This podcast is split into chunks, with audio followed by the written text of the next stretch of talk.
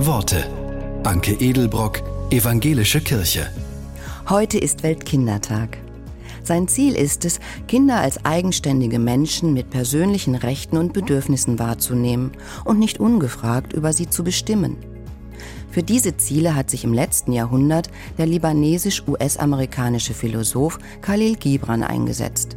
In einem seiner Texte schreibt er, Eure Kinder sind nicht eure Kinder.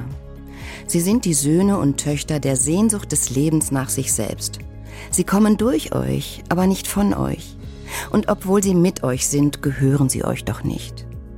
Ihr dürft ihnen eure Liebe geben, aber nicht eure Gedanken, denn sie haben ihre eigenen Gedanken.